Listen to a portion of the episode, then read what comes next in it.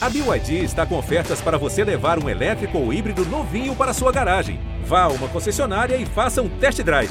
BYD, construa seus sonhos.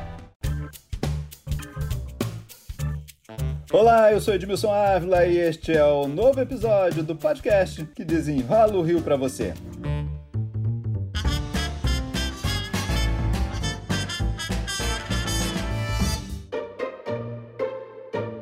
A educação é sem dúvida um dos maiores desafios de 2021, gente. Longo período em casa, aula à distância e o que foi mais preocupante, né?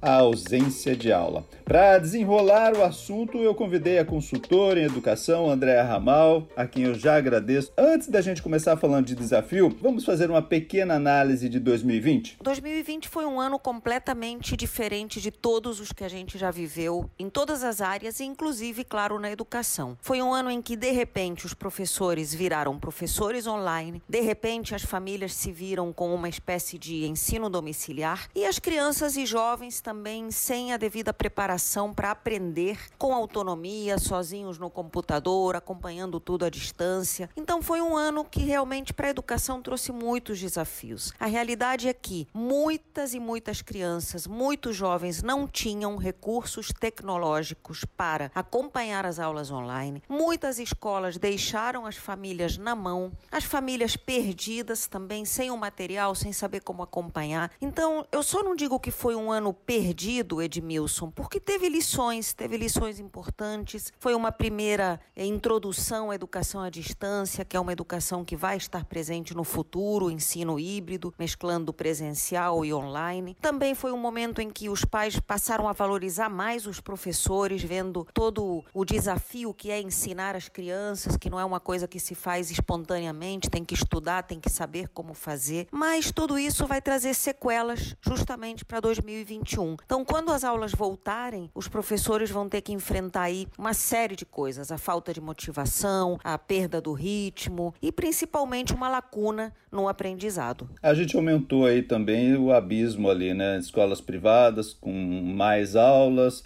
escolas públicas, aí a rede pública ainda com uma situação bem mais difícil, né? Exato. Para as crianças e jovens com mais recursos é, financeiros, para famílias que têm realmente um outro nível econômico, esse momento não foi tão problemático porque foi quase que uma extensão do que eles já faziam nas casas deles. Eles têm computadores, eles têm livros em casa, os pais têm formação acadêmica. Então o problema aí foi mais a motivação. Foi passando o tempo e muita gente foi ficando um pouco desmotivada. Agora, para as classes menos favorecidas que não tinham computador, os pais sem a devida formação acadêmica, dificuldade de ter material, não tem impressora, não tem livros em casa, isso aí já foi bastante pior. E aí, Edmilson, nós que já sabemos que havia uma desigualdade muito grande na nossa educação, a realidade é que essa desigualdade vai ficar maior, porque agora nós temos um abismo crescendo entre crianças que aprenderam um pouco e outras que não conseguiram acompanhar praticamente nada.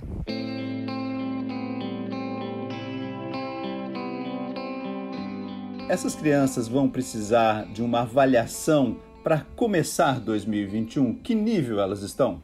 Sim, uma avaliação é fundamental. Uma avaliação no sentido de um diagnóstico. Assim como você vai no médico e ele faz um raio-x, um exame, e aí ele pode dizer qual é o remédio que você vai precisar tomar. E é uma coisa muito personalizada, não é uma coisa para todos. Então, na educação é a mesma coisa. Tem que aplicar algumas provinhas, alguns testes, alguns diagnósticos para ver como cada jovem está. E aí a gente pode ver como trabalhar as dificuldades de cada cada um. Eu sou completamente contra a reprovação, Edmilson. Tem aí alguns estados e alguns municípios falando que, por exemplo, quem não conseguiu se conectar e não marcou a presença nas aulas online já estaria automaticamente reprovado. Isso é um absurdo. A gente não tem que pensar em reprovação agora, é começar na série seguinte mesmo. Se estava no quarto ano, vai para o quinto ano. Se estava no quinto, vai para o sexto. Não é aprovação automática, é apenas uma maneira justa de você poder dizer: olha, olha, nós vamos fazer dois anos em um. E aí, claro, tem que fazer um trabalho bem personalizado para que nenhuma criança fique para trás. Reprovar seria aumentar a evasão, é isso? Sim, reprovar seria, primeiro, aumentar a evasão, porque se os jovens já estão desmotivados, olha o ensino médio, quanta evasão já existe. Aí, se você falar para um jovem, olha, esse ano não valeu, você vai ter que fazer tudo de novo, já é mais um motivo para ele dizer: olha, eu tenho que trabalhar, eu tenho que entrar no mercado, eu não tenho como perder, entre aspas, mais um ano. Além disso, seria uma medida muito injusta, porque você estaria é, premiando aqueles que tiveram mais recursos e penalizando quem não tinha condições financeiras e até emocionais, muitas vezes, para poder continuar na educação online. Agora, nós vamos ter que fazer, as prefeituras né, vão ter que fazer um, um desafio brutal, né? Dois anos em um, a gente já reclamava que às vezes precisava ter mais horas de aula, então nós teremos aí um grande desafio para fazer com que esses jovens tenham realmente o conteúdo todo de dois anos, né?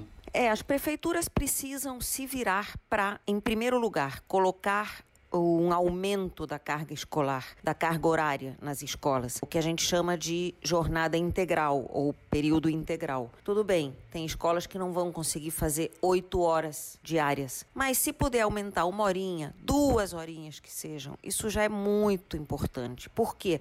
Quanto mais tempo a criança passa na escola, maiores são as chances dela ficar exposta a situações de aprendizagem e monitoradas por professores ou orientadores, em vez de ficar exposta, por exemplo, ao tráfico, à violência, às ruas, ou a ficar sozinha em casa e ficar o dia todo na televisão. Então é muito importante ampliar essa carga horária. E as prefeituras, Edmilson, têm um desafio aí também com a questão das creches. Sempre foi um problema a falta de vagas em creches, e esse ano pós-pandemia é uma um desafio grande porque nós temos que ampliar essas vagas em creches para permitir às famílias que pai e mãe trabalhem em vez de um ficar tomando conta da criança e além disso com as devidas condições de higiene, né, para a gente não ter aí um aumento, um novo aumento da pandemia.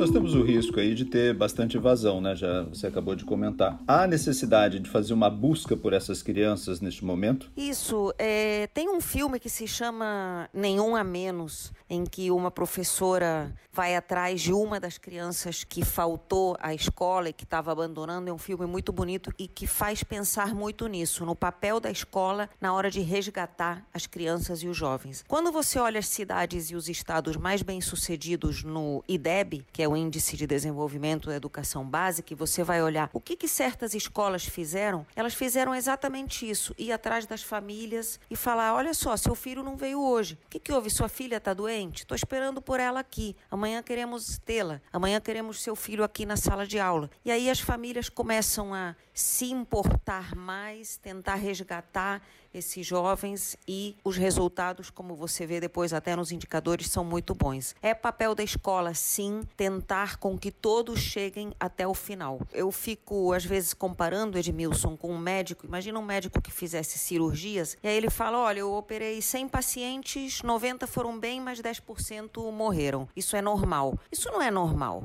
Então, com a educação é a mesma coisa. Se você tem lá 40 alunos, não dá para acabar o ano com 35. Vamos correr atrás desses cinco e trazê-los de volta, porque senão é uma geração perdida. A gente pode esperar aí que a nota, você acabou de falar do IDEB, a nossa nota vai baixar? É difícil fazer previsões, às vezes até meio desesperador, mas eu acredito que a nota do Rio, assim como a do Brasil em geral, a média do Brasil, vai ter uma leve queda de alguns décimos. Provavelmente a gente não vai conseguir atingir a meta que estava prevista para esses próximos anos. Isso a gente não deve se desesperar, apesar de ser uma coisa que gera um pouco de angústia, óbvio, mas a gente tem que olhar para o futuro. O futuro da educação é híbrido, vamos tentar é, investir na inclusão digital para que as crianças tenham aulas presenciais, mas também aprendam a estudar sozinhas em casa, com mais autonomia, com ferramentas tecnológicas. Vamos tentar valorizar os professores que foram heróis ao longo dessa pandemia, se desdobrando para fazer o ensino acontecer da melhor maneira que puderam. E vamos tentar resgatar o valor da sala de aula. Eu acredito que agora é um esforço conjunto conjunto para fazer com que jovens e crianças, estudantes de todas as cidades do estado do Rio possam realmente se dedicar. Fazer dois anos em um vai exigir muito trabalho, vai exigir um compromisso de estudar em dobro. E aí esse é o voto de confiança que a gente precisa dar aos nossos jovens, porque eles realmente podem ser capazes sim.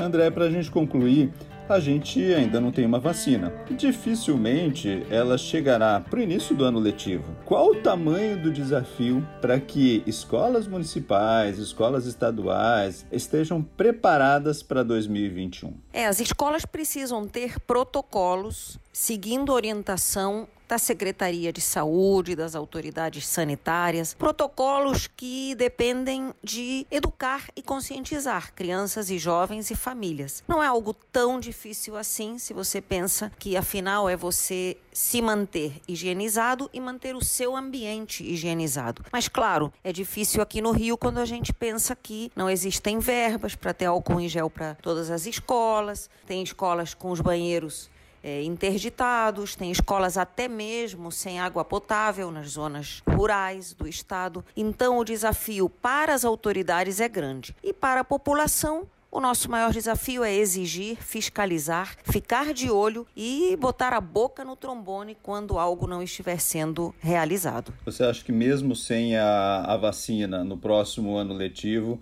as crianças devem retornar? Eu acredito que essa decisão é muito familiar.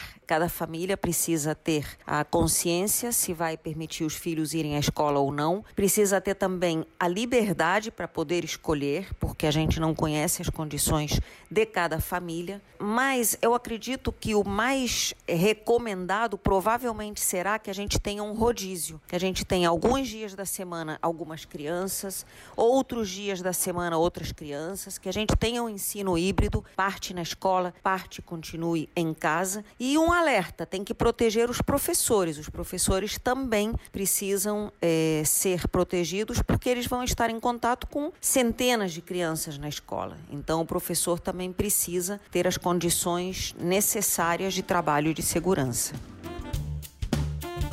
André Ramal, consultor em educação, muito obrigado pelas explicações aqui. Obrigada, Edmilson. Um grande abraço a todos os ouvintes.